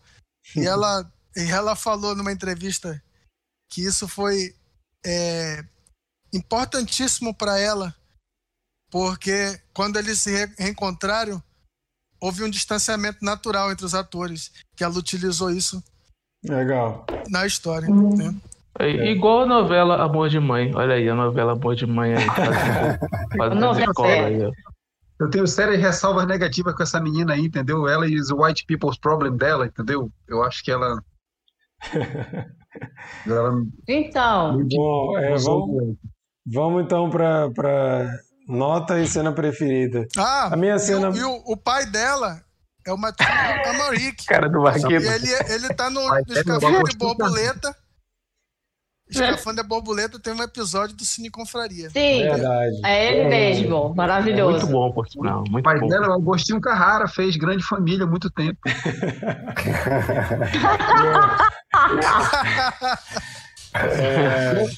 Ótimo. E eu achei surpreendente, eu achei surpreendente a, a menina fazer esse papel, porque eu só, eu só lembrava dela do jogador número um, né? Papel totalmente diferente. O estilo de filme totalmente diferente também. Achei legal ver ela fazendo esse tipo de papel. Bom, gente, vou começar minha, minha cena preferida. Já foi comentada aqui várias vezes, inclusive eu sempre disse que a minha torcida de Oscar coadjuvante, de ator coadjuvante, era pro Paul Race por causa dessa cena. Que, e essa cena tem uma curiosidade que diz que o, o editor ele resolveu deixar o, o foco no rosto do Paul Race por causa da atuação do cara. Ele falou: não, essa cena tá tão doida que eu não vou cortar pro, pro Ruben. Eu vou deixar nele, o Joe, né? Vou deixar nele. E ele vai explicando tudo aquilo felizão, né? Pedindo é, a grana e tal, não sei o quê. E a cara do Paul, do, do Joe, vai ficando assim de um jeito tão decepcionado, mas ao mesmo tempo com uma compaixão. O cara consegue fazer um olhar de compaixão e de decepção ao mesmo tempo. Parece um pai olhando para um filho fazendo uma escolha errada. E eu- Inclusive, a Melissa, a Melissa faz um, na hora ela fez um comentário assim, exatamente esse comentário que tu fez. A cara dele tá extremamente paternal, decepcionada e, e, e- e consternado mesmo. E o menino, ele tá se explicando meio como quando criança faz merda, sabe? É, É bem essa, eu achei bem interessante o que tu falou aí, porque a Melissa teve a mesma percepção. É verdade. E eu achei legal também saber, assim, essa é a minha cena preferida. Quando eu vi essa cena, eu fiquei assim, fiquei, caramba, bicho, que atuação desse cara, que coisa mais incrível. E assim, não é também, igual a gente comentou sobre a Frances McDormand em Nomadland, que não é uma atuação de explosão, de ah, de choro e de grito, de raiva. Não tem uma cena assim, é uma atuação contida, Mas, cara, como é que o cara consegue fazer aquilo ali? Bicho, é impressionante. E é a minha cena preferida do filme. Fiquei embasbacado quando eu vi a primeira vez. E uma curiosidade dele também, do ator, é que ele é filho de pais é, surdos e mudos. Então, ele já sabia a linguagem de sinais e aquilo ali fazia muito parte do, do dia a dia dele, né? Não era uma. O Isso, o ator, o Paul Race, né, que faz o Joe. Os pais dele são surdos mudos, então ele já sabia todo aquele esquema ali. Então imagino que o filme tem uma importância ainda maior para ele, né? E ele é um tiozão muito do rock and roll, né, lá no Oscar. Toda hora ele fica com uma mão assim, né, que é I love you em, em língua de sinais e a outra assim. Ele fica assim toda hora. Lá, As fotos dele do Oscar. Como é que é? Estamos lá, mas estamos aqui. I love you, mas é metal. Exatamente. E a minha nota para o filme é nota 8. Para mim é um grande filme e a minha nota é 8. O, a Japa comentou é, aquela cena dele com o menino, os dois batendo no escorregador, foi muito forte. Realmente é uma grande cena também. Hum. O Lucas comentou: Marquito, você citou Estevão Queiroga. Tem uma música do Gabriel Iglesias que chama O Circo, que cabe em qualquer questão introspectiva, na minha opinião. Quero debater essa música com você, inclusive, um dia. Beleza. Vamos debater. Com touca. Com touca. É, eu quero que você esteja de touca na hora que a gente estiver conversando sobre essa música. Me é, chama. Brunão, sua cena preferida e a nota pro filme, por favor. Eu vou dar 8,5 porque eu sou uma pessoa boa, coração. Não pode meio, Bruno. Porra. 9. 9, 9. Arredonda pra cima, eu gostei. É, arredonda pra cima. É 9. Ei, cara, eu dei, eu dei nota 8, mas eu tenho um bom coração também, tá? Não, é. Quem me conhece sabe, né? Quem me e a conhece, tua cena, tua cena, Bruno? A minha cena predileta é a cena, logo dos primeiros minutos, aquela cena que ele tá fazendo o café da manhã. Eu vou explicar por quê. Porque eu sou uma pessoa matutina e a, e a minha esposa é uma pessoa noturna. Eu sei exatamente o que ele tá passando ali. A pessoa matutina acorda de manhã cedo ela, ele e quer fazer tudo. Quer fazer café da manhã, quer ler, quer ouvir música. A outra pessoa ainda vai acordar, não vai falar nada, mas tu já tá ali, ó. Tu já tá assim, a 200 volts. E aquilo para mim foi muito significativo. Principalmente porque se eu passasse pelo programa dele, eu entendo perfeitamente, eu faria a mesma coisa. Tô surdo. e vou fazer o café, vou tomar um banho, vou aqui tentar voltar. Não vou ter pressa para me, pra me, me agoniar. Porque o Matutino faz isso. Então foi a minha cena predileta. o Lucas comentou: o Marquito deu oito pro filme preferido da vida dele. Não, não é o meu filme preferido da vida, mas é um grande filme. é um grande Qual filme. Qual é o teu filme preferido, Marquito? O Enigma do Outro Mundo, de John Carpenter. É o melhor filme da, do mundo de todos os tempos. Olha lá, é, Bernardo. O Thiago, não achou legal, não. a, a minha cena, cena preferida, já falei, é a mesma do Marquito. Inclusive, no final dessa cena, aquela sopradinha que ele dá faz toda a diferença. Sabe quando o cara tá segurando aí no final ele. Pressão, né? essa, essa é a minha cena preferida e minha nota é 9. Maravilha. Tiago. É, só é, a minha cena preferida é outra, mas eu queria comentar que o que o Bernardo falou, essa questão, eu ia comentar quando o Marquinhos estava falando, que toda a atuação do Paul nessa cena é contida, às vezes sem diálogo, é só as expressões do rosto dele mesmo. E quando a cena acaba, a cena, a, o, aquela expressão final dele é, é, extremamente marcante também. Tem um outro momento também na, na, na, cena que a menina vai embora, o choro do, do, do Ruben, contido, meio, meio que aspirado, assim também, eu achei muito forte. Mas a minha cena preferida é a cena que eu já comentei mais de uma vez aqui, é a cena deles dois, na epifania dele, entendeu? Achei a expressão dela, a expressão de aceitação dolorosa dele muito forte também. Eu não sou muito familiarizado com, a, com os critérios de nota aqui, mas eu tenho um coração bom também, eu vou seguir aí o critério de coração bom e vou dar 9. eu tenho um coração bom, mas eu vou dar 9 assim mesmo. A Japa comentou que o melhor filme do mundo é O Gato. Japa tem eu não vou, não vou nem comentar. Puxa vida! Não vou nem comentar. Chico. Já tinha concordado com ela agora. Mike Myers, porra. Porra, me recuso, me recuso a defender um filme que é, que é unânime. Vai lá, Chico. É, a minha nota é 9 também. E a cena que eu mais gostei foi essa aí que o Marquito falou, o Bernardo também, né? Que eu até lembrei depois de, um, de uma fala nessa cena, que depois que ele pede o dinheiro, né? O Ruben pede o dinheiro, e aí o, o, Joe fala para ele, ó, oh, você tá parecendo um viciado. Essa maneira que você fica tá me pedindo dinheiro e tal. Então é também foi uma frase bem forte assim, tipo, ah, você parece que você depende, tipo, de ouvir para viver e você não depende. Eu te provei, te mostrei aqui como é a vida e dá para meio que viver assim, né? É isso. Qual a nota que tu deu? Nove. Mas é, Sheila, primeiro eu quero parabenizar a internet da Sheila hoje. É verdade. Sim. É uma menção honrosa à internet da Sheila, que hoje não deixou a Sheila na mão. Nota e... 10 para a internet dela. Eu quero dizer que ainda não acabou. ainda otimista. falta episódio. Ainda falta. É Já, oi, gente. Né? Ó, é... Nossa, quem derrubou alguma coisa nessa casa. É, é um filme que disputou o meu primeiro lugar várias vezes. Eu fiquei muito dividida entre ele e The Father.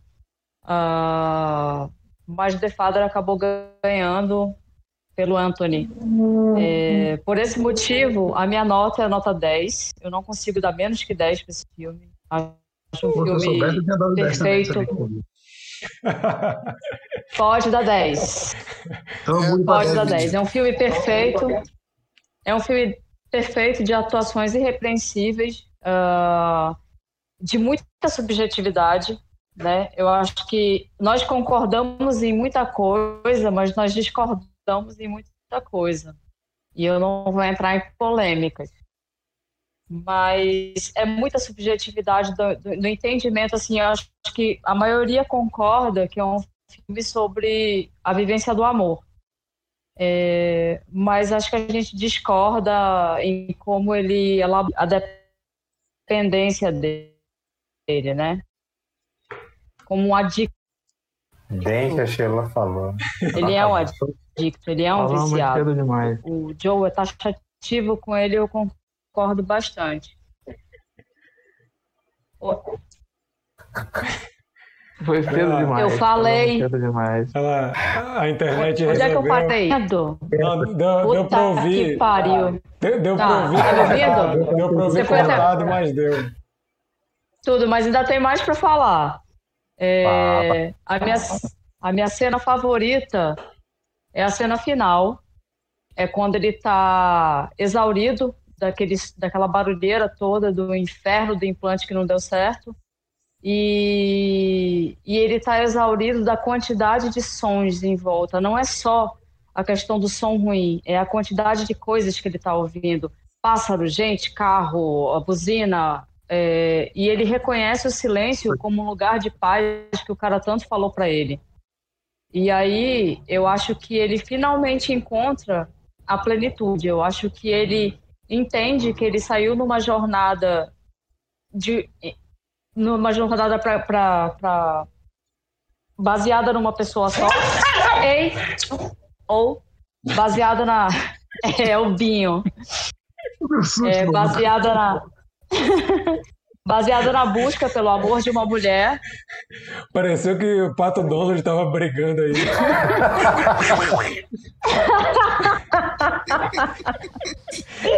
o final, o final da música do tio Acra, né? Acran, Acran. Filho da puta. Meu Deus. Hoje, Tá, hoje então- olha, o design de som desse episódio tá de parabéns.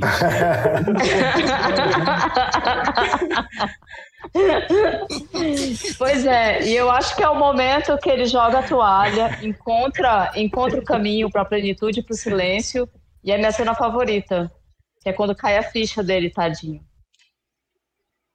Maravilha. É, é, sobre essa questão da confusão dos sons do final, eu devo dizer que a nossa audição ela sabe lidar com muitos sons sem virar uma coisa bagunçada. E a gente vê como a questão do som que não tem assim uma, uma modulação correta é ruim. É só, não sei quantos de vocês já participaram de videoconferência com mais de 20 pessoas e todo mundo falando ao mesmo tempo. Não dá para entender absolutamente nada, é horrível. É Uma... Eu, eu, eu até desisto quando a gente está naqueles negócios do trabalho, que é todo mundo junto falando, eu deixo no mudo e falo, não vou nem tentar participar disso porque é impossível, é horrível. Mas é, no meio do filme, ele tem uma. Ele, ele fala um pouco sobre a harmonia do silêncio. E é aquela cena que o Bernardo relembrou, que é a cena do jantar da comunidade. Enquanto a cena está no mudo, é harmônico, é feliz, é alegre, é dividido, é, é, é um jantar bom. Quando ele coloca o som real daquele jantar, os ruídos, a louça, a, a, a, as batidas, a, vocalização truncada né, de quem tem é, questões com, com a fala e com a, com a surdez. Então, fica horrível quando volta o som. Uhum. Então, eu acho que ele brinca muito com essa, com essa questão do silêncio e do barulho, de onde você se encontra realmente. O Thiago, aí tudo para falar? Um outro detalhe que era para eu ter mencionado antes que está aqui no meu roteiro, se não, se não mencionar, eu vou ser retaliado. É, um- tem uma, tem um, um detalhe que a, que a gente reparou aqui, quando eu falo a gente, é a Melissa. É, tem de- de- determinados momentos quando a gente, que, a gente que, ele, que o cara do som ele alterna entre a percepção sonora do Ruben e quando ele volta para uma percepção é, que seria normal, ele meio que exacerba os detalhes, assim, o pé dele raçando na grama, o som dos passarinhos bem alto, talvez seja uma para dar um contraste assim de, de do que a gente tem acesso auditivo que não, não presta muita atenção, que quando perde dá um dá mais valor talvez. Uhum. Eu achei muito interessante. isso. Legal. Mikael, A minha cena favorita mudou na revisão. é- é- Ela era exatamente essa que o Marquito e o Bernardo escolheram. E agora, com a revisão, como eu adiantei, é a cena em que a Lu está cantando com o pai no piano a música C'est amour me tue. ó, Gostaram do francês? très bien. C'est- É o biquinho. C'est amour. La Maison Tombée agora. Só consegui fazer uma vez. Empolgou. Empolgou. Não, mas por tudo isso que eu já falei, é, principalmente como ele troca é, é, é, a percepção do som, que vocês falaram de outras cenas, mas nesse momento especificamente porque é o momento da música, né? E ele é um músico. E a gente percebe que a música nunca vai ser igual, né? Mesmo com o implante. A minha nota, a minha nota é 10. É, porque tá tudo Pô, perfeito aí. Eu tô me sentindo o Bernardo dando oito aqui hoje, então, gente. Pô, Calma, Pedro de Lara. E Não, Pedro você- de Lara Time Compraria. Todos os, todos os elementos do, do cinematográficos estão concatenados de forma brilhante para compor esse filme.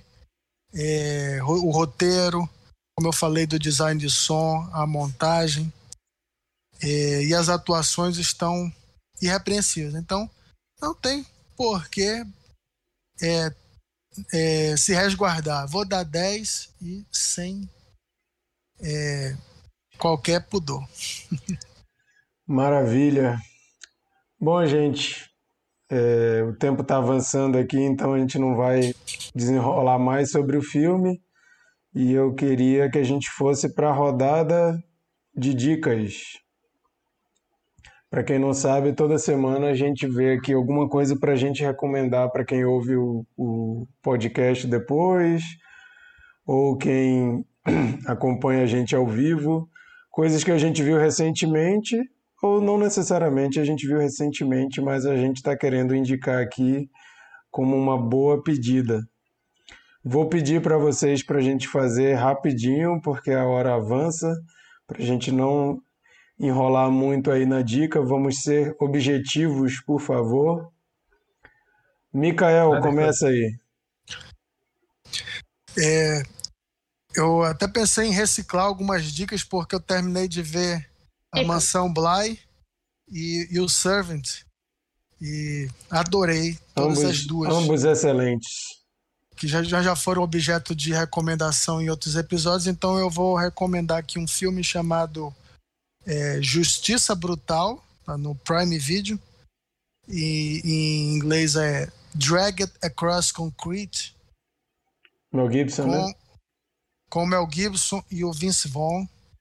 É, é um filme violento, sim, mas é, ele traz essa violência para comentar a questão da violência policial, da truculência da, da das relações é, e, e, ele traz é, o, um, uma construção de tensão muito eficiente, né, sem, sem muito é, artifício. Mas é levemente fascista, não? De, esse filme? De, eu, não, eu não achei. eu, eu não achei é, fascista, assim, assim como as pessoas dizem, ah, tropa de elite é fascista. Eu não acho que ele está glorificando. É... Enfim, daria um, um bom, um, um, bom debate. Não vou me alongar muito. O, o, diretor, ele é o Wes Craig Zeller, que é, fez aquele filme Bone Tomahawk, que a gente assistiu presencialmente, uhum. e que é o melhor filme dele, mas fica também é, é, assim, eu acho que vale, vale recomendar esse filme, tá no Prime Video. E a gente estava comentando semana passada sobre astros de ação, né, que estão ultrapassados aí.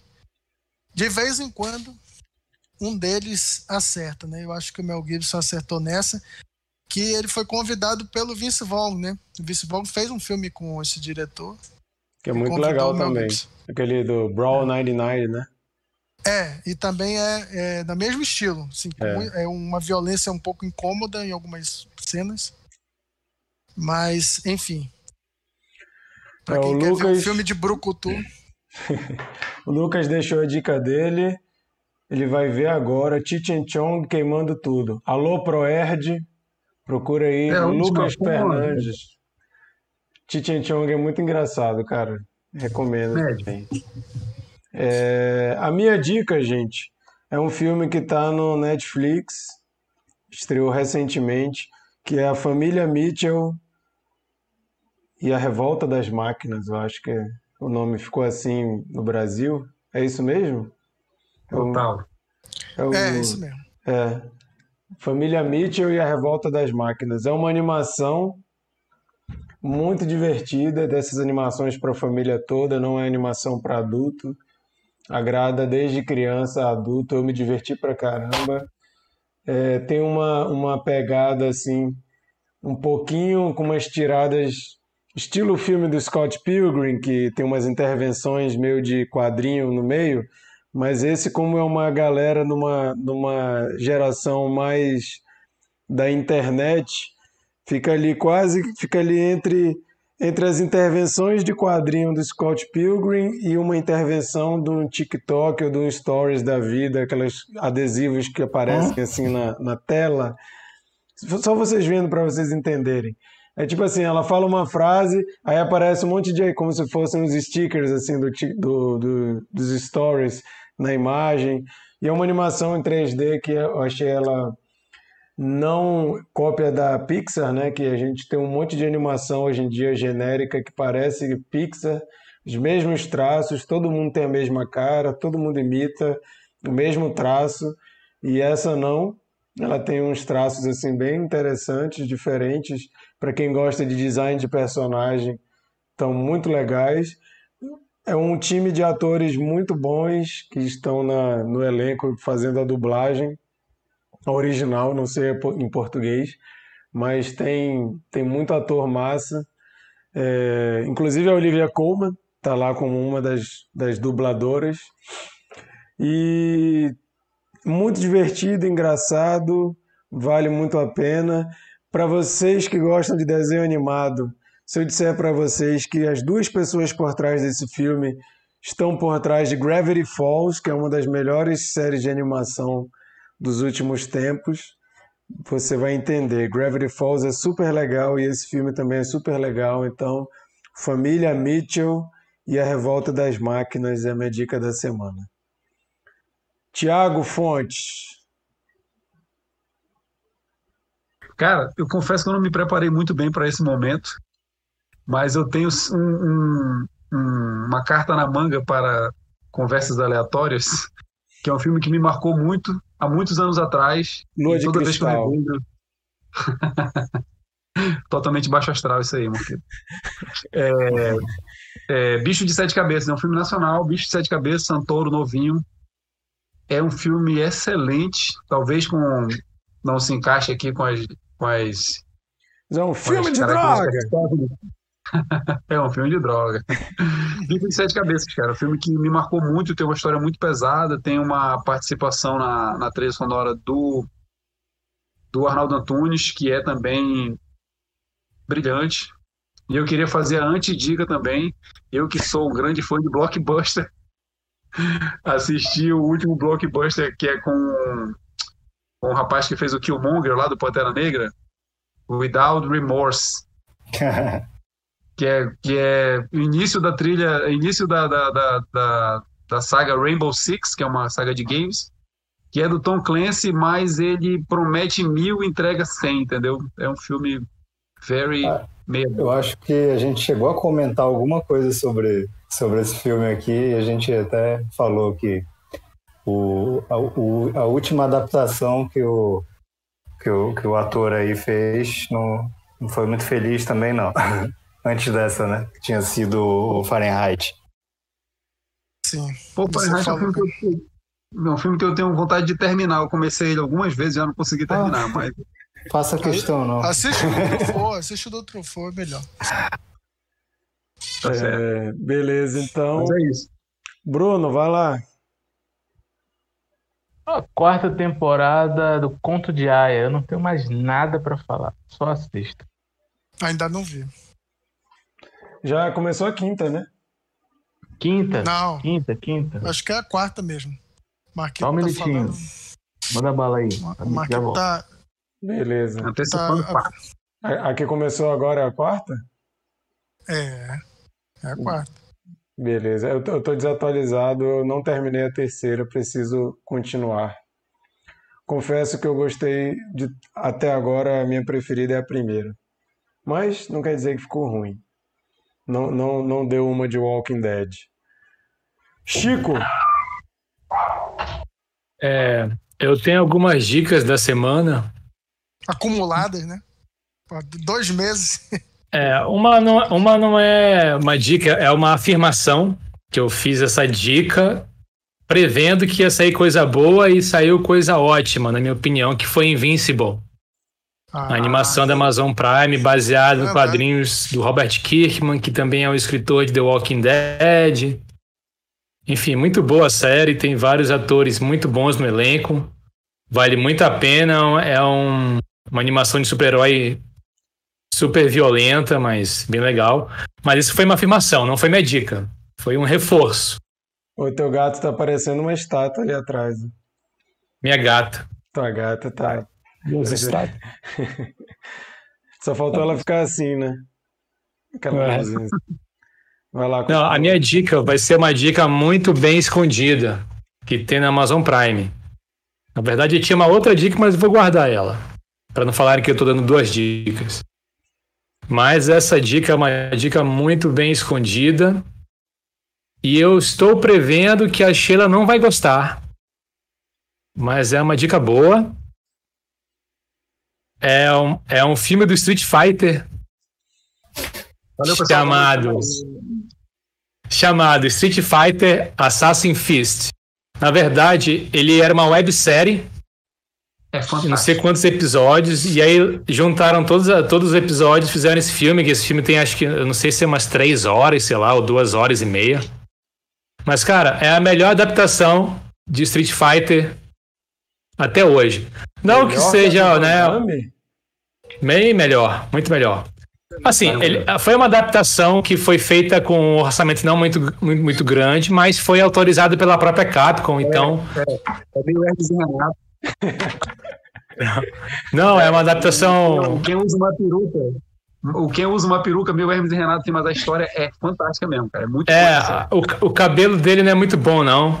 Mas a história é muito legal para quem é fã da saga. É, e, enfim, eu, eu, gostei, acho que foi tudo bem construído. Eles tinham um orçamento bem pequeno, mas fizeram uma boa produção, uma boa ambientação. E eu tinha achado que tinha sido gravado no Japão, alguma coisa assim, mas foi na Bulgária.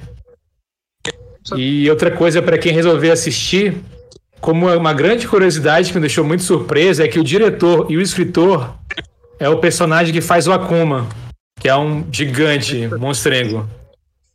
Ia, ia ter uma continuação, mas aí com problemas de estúdio e tudo mais, acabou que não, não, não teve. Mas fica uma dica aí escondida: Street Fighter Assassin's Fist. Vale a pena, é legal. É muito bom mesmo. Massa. A Japa disse que não gostou de Invincible, mas respeita a sua opinião. Vai lá, Mikael. Isso é uma coxa de retalho, né? Mikael. Tu tá mudo? Tá mudo. Tá. Mikael. Tudo bem. O Mikael já deu tá a dica dele. Ah, o Mikael já deu. É Falta o Bernardo. Não, é porque mudou a ordem. É a Sheila. A Sheila botou a. A Sheila ficou sem câmera, aí ele mexeu na organização, aí eu tava seguindo uma ordem e bagunçou tudo. Aí lá, Sheila. Cara, minha dica é uma dica tripla, né? Uma dica tributo. Uh, eu tinha uma outra Quanto dica. Vocês estão me ouvindo bem? A dica da Sheila é o plano de Tim Fibra. É, eu. A dica era outra, mas eu mudei. É uma dica tributo. Eu quero indicar para quem ainda não viu ou para quem quiser rever.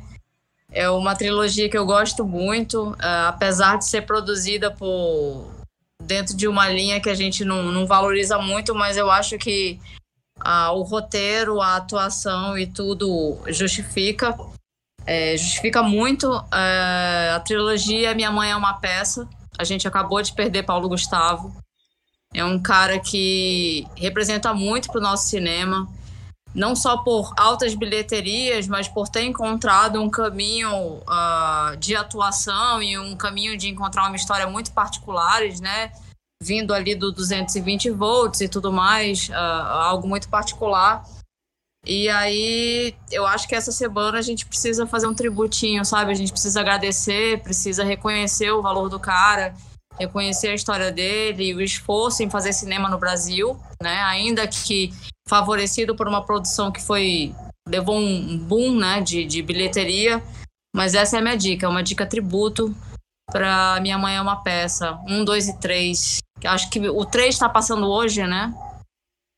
Na Globo, eu acho, alguma coisa assim. Vai, Chico. Não, é só reforçando duas coisas. É, uma, eu falei que a Sheila não ia gostar porque ela não gostou de Operação Dragão tá? O pessoal pode ter, não sei, pode pensar outra coisa, mas foi por isso que eu falei que ela não vai gostar, porque ela não gostou de Operação Dragão. da minha dica. É, pois é, imagina que você vai querer ver. E outra coisa que você falou do Paulo Gustavo, é, foi muito legal aqui que, que teve um certo horário que começaram a bater palma. Eu, eu moro no Rio, né? Começaram a bater palma do nada, assim. E eu pensei, pô, geralmente só escuto barulho quando. Tipo, é fora Bolsonaro, né? Quando ele vai fazer algum discurso que eu escuto muito a galera gritando aqui. Mas dessa vez eu escutei o pessoal batendo palma e era em homenagem ao Paulo Gustavo. Foi bem legal. Hoje para isso. Aqui eu não ouvi nada, mas eu vi uns vídeos, foi bem lindo, bem merecido. É, deu pra ouvir bem daqui. É, acho que foi aqui no Rio, deve ser mais aqui, né? Então. Niterói foi, foi bem forte, inclusive. É parece, é, parece que fizeram três dias de luto e estão é, querendo colocar o nome dele no nome de uma rua, né? Em homenagem também, parece. Sim, bem lembrado, Sheila. Bernardo. Cara, eu tô sem dica. sem dica. Eu, eu, tenho uma outra dica, se precisar, tem aqui uma outra guardada. Se, Chico, se, o Chico quiser dar outra dica no meu lugar, sem, sem broncas. Fala. Fala então, Chico. Outra dica muito boa da Amazon Prime, mas acho que vocês devem conhecer, não, não me lembro se já deram essa dica. Está sendo patrocinada. É uma série animada chamada Andone. Não sei se vocês já assistiram, é muito boa. Foi a primeira é, série animada original da Amazon Prime, que é uma animação feita em rotoscopia.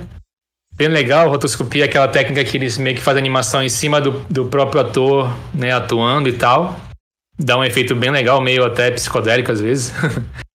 e é a história de uma mulher que ela sofre um acidente de carro e ela começa a ver o pai dela. E o pai dela pede ajuda para que ela consiga resolver o, o caso da morte dele. Ele morreu em, em circunstâncias meio estranhas. Enfim, vale, vale muito a pena, Andane. E também tem o o nosso querido Bob Odenkirk, que eu sempre confundo como falar o nome dele. Ele Saul faz o papel Goodman. do pai dela. Isso. Legal. Saul Goodman. É bem legal, vale a pena. Massa demais. Eu não lembro, o Bruno já deu a dica, eu tô meio avoado hoje. Já deu, né? Então, então todo mundo deu dica, a gente vai saber qual filme a gente vai assistir para comentar semana que vem com Bruno Lopes. Vai lá, Bruno. Ouça-me bem, vou, vou fazer uma novidade aqui, uma coisa que nunca foi feita aqui nesse programa. Nós vamos rever um filme que nós já vimos presencialmente. Já rolou é isso. Uma... Porra, tá Toda frase de efeito aqui. Por quê? Porque, acre... Porque acredito que é, uma... é um assunto muito urgente é um assunto que me toca muito a alma e o coração. Tinha várias, várias escolhas, mas essa sempre vinha batendo e vai ter que ser essa. No dia que a gente passou esse filme, acredito que só estava eu e o Bernardo e o pessoal da Fermento, quando a gente passava na Fermento. Não tinha nenhum dos presentes aqui, apesar de que eu sei que alguns já viram aqui. Mas é, é um assunto que me toca muito, que é o assunto indígena. É um assunto de uma origem que, que me foi roubada. E, e foi, e, e, foi roubada de muitas pessoas. É uma cultura que acredito que é, me falta. E, e esse filme me trouxe uma reflexão e muito grande e eu acho ele emocionante que gostaria de trazer para cá para esse formato do Cine Confraria o filme O Abraço da Serpente muito bom. Vamos assistir. Muito bom. Massa. Aí eu peço desculpas já para os ouvintes aí do, do Cine Confraria, porque esse filme não tá nem na Netflix, nem na Amazon Prime, não tá em lugar nenhum, vai ter que baixar. E... Não, take vídeo no lugar. É. Acabou a take que, vai... vídeo. Acabou.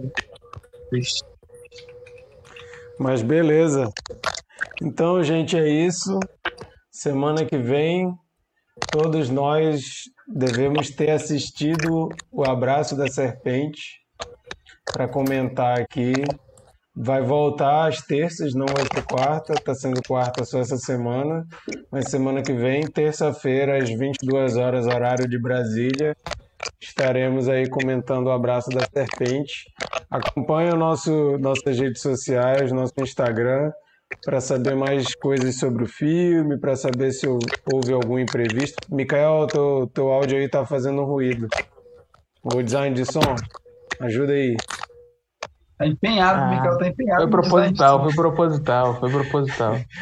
Mas então acompanhe a gente no Instagram, que a gente está sempre avisando lá das coisas. Segue a gente aqui no, no YouTube. Se você ouve a gente depois como podcast, fica aí o convite para você participar ao vivo, comentando aqui com a gente na transmissão. É só ficar ligado toda terça-feira às 22 horas. A gente agradece muito as participações de vocês. Tiago está aqui hoje e ele veio do chat, né? Ele sempre participou no chat ao vivo e está aqui com a gente hoje. E isso é uma coisa que a gente gosta muito quando haja, quando há essa interação, né? Agradecemos aí a Japa, o Lucas, a Melissa por terem participado, o Richard que participou lá no comecinho, quando a gente falou que ia ter spoiler, deve ter saído. Mas todos vocês que participam aqui com a gente, muito obrigado. Vocês enriquecem essa conversa. E é isso, obrigado a todo mundo que está ouvindo depois. Segue a gente, manda para os seus amigos que gostam do assunto. E a gente espera que vocês tenham gostado de mais um episódio. Obrigado, Tiago, por ter aceitado o convite. Dá teu tchau aí para a galera. Mais uma vez, muito obrigado. Eu gosto muito do programa, então eu queria realmente participar. Eu gosto das opiniões de vocês. Tem, tem, tem conhecimentos que eu já adquiri aqui que realmente não faziam parte da minha, da minha rotina. Então, queria agradecer muito a participação. Espero ter contribuído ainda aqui comicamente. E queria dizer: sigam o Cine Confraria nas redes sociais. Sigam a banda Eutanásia nas redes sociais, também tem material muito legal lá, com entrevista mais voltado à música e ao rock and roll. É muito obrigado, obrigado Marquinhos, obrigado rapaziada. É isso aí, obrigado gente, obrigado aí aos confrades e comadre que vieram hoje. Até semana que vem. Valeu. Valeu, boa noite. Oscar é uma propaganda imperialista. Não assiste. Até mais.